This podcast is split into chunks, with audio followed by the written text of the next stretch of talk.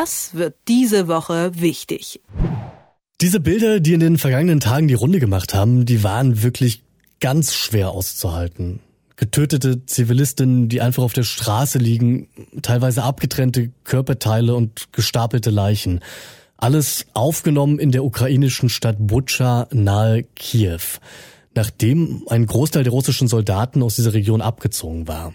Und auch wenn bisher noch nicht alle Hintergründe klar sind und oft noch von vermutlichen, vermeintlichen russischen Kriegsverbrechen gesprochen wird, könnten diese Bilder doch tatsächlich international nochmal für ein Umdenken gesorgt haben.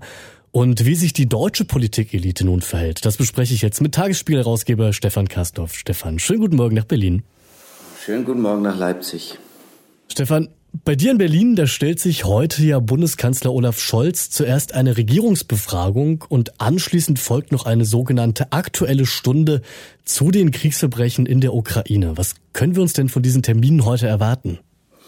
Also zweierlei. Einmal wird der Bundeskanzler ganz gewiss nach anderes Thema äh, Corona-Wirren gefragt werden, also nach Karl Lauterbach, der erst sagt, wir machen das mit der Isolationspflicht so und dann sagt er bei Markus Lanz, wir machen es dann anders. Das ist etwas ungewöhnlich, möchte ich mal vorsichtig sagen. Das Zweite ist, ja, es geht jetzt darum, wie wir im Angesicht von Verbrechen der russischen Armee unter dem Kommando von Wladimir Putin weiter verfahren wollen. Können wir das so weiter hinnehmen? Und da wird es die erste Frage geben, die zweite, die dritte und dann wird es ja noch eine Diskussion im Bundestag geben. Und ich denke am Ende, das wird ja 13 Uhr beginnen, so am Nachmittag werden wir etwas genauer wissen, was sich auch die Koalition unter schärferen Sanktionen vorstellt. Nun werden ja in der EU aktuell die Rufe nach diesen schärferen Sanktionen laut und auch die Rufe nach einem kompletten Energieembargo, also dem kompletten Verzicht auf den russischen Energieträger oder auf Energieträger aus Russland. Das haben die USA und Großbritannien jetzt schon vorgemacht. Die gehen diesen Weg und auch einige EU-Staaten fordern ihn. Aber Deutschland scheint da aktuell ganz schön auf der Bremse zu stehen. Woran liegt es dann? Naja, also es ist leicht gefordert, schwer gemacht. Wir brauchen viel Gas für die Industrie. Angenommen, die chemische Industrie bekommt kein russisches Gas mehr, es sind mal 460.000 Arbeitsplätze in Gefahr.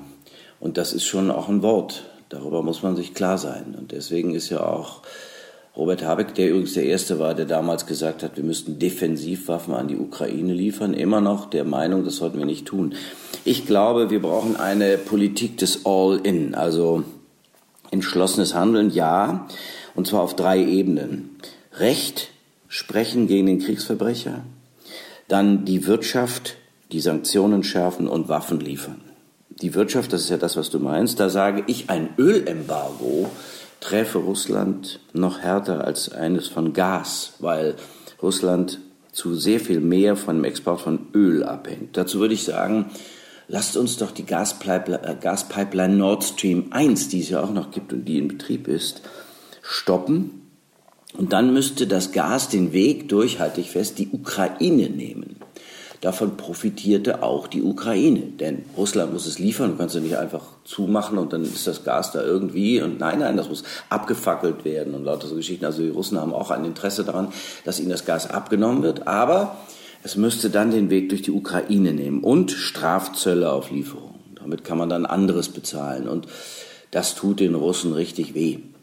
Ja, und Waffenlieferungen, dafür haben wir schon, da, da haben wir schon, darüber haben wir schon oft und viel gesprochen alle überall, Panzer, Schützenpanzer, dann schwere Artillerie, Luftabwehrgeschütze, Geschütze aller Art. Ich bin auch der Meinung, dass man durchaus Kampfflugzeuge liefern könnte. Mix und Suchoi 25, das ist ein russisches Flugzeug.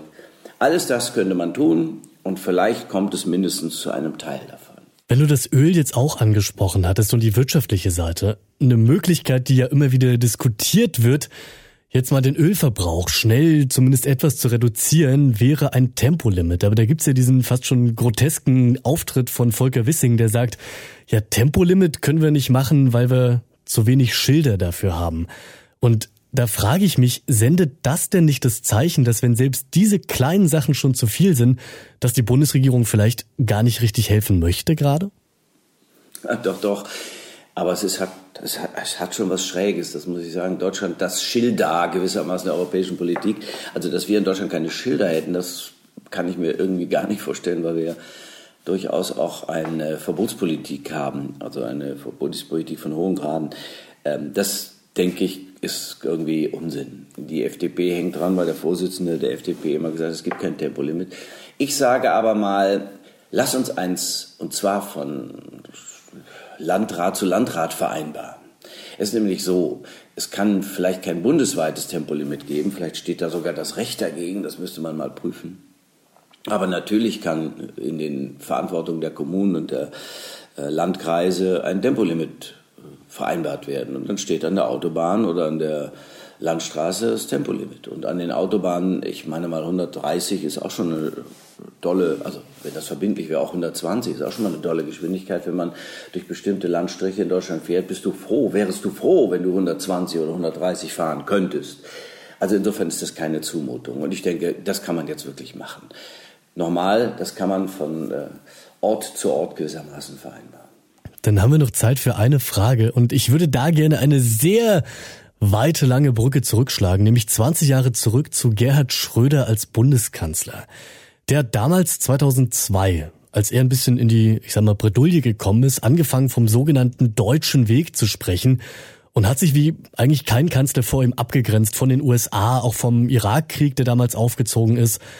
Und nun ist Olaf Scholz ja 20 Jahre später an einer recht ähnlichen Wegscheide angekommen gerade, auch wenn es wahrscheinlich noch komplizierter ist dieser Tage.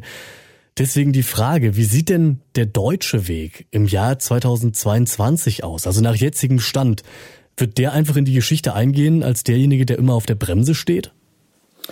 Nee, eben genau umgekehrt. Also Selbstreflexion, Verantwortung, Verpflichtung, der neue Dreiklang. Also wir gucken, was haben wir gemacht und war es richtig oder falsch. Das Zweite ist, wir stehen in Verantwortung und nehmen sie wahr und verpflichten uns zu mehr.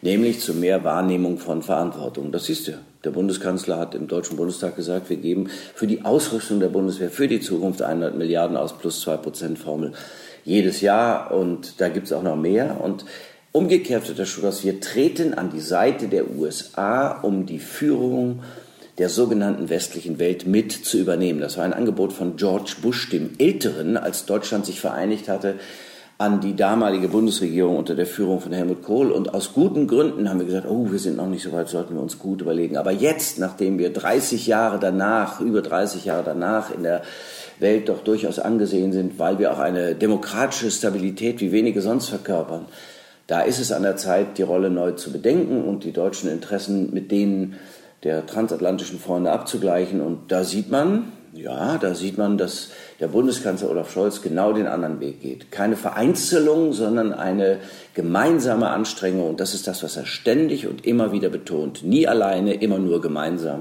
in einem Bündnis. Das sind die Einschätzungen von Tagesspiegel-Herausgeber Stefan Kastorf. Stefan, ich danke dir für das Gespräch und wünsche eine schöne Woche. Das wünsche ich dir auch. Vielen Dank. Das wird diese Woche wichtig.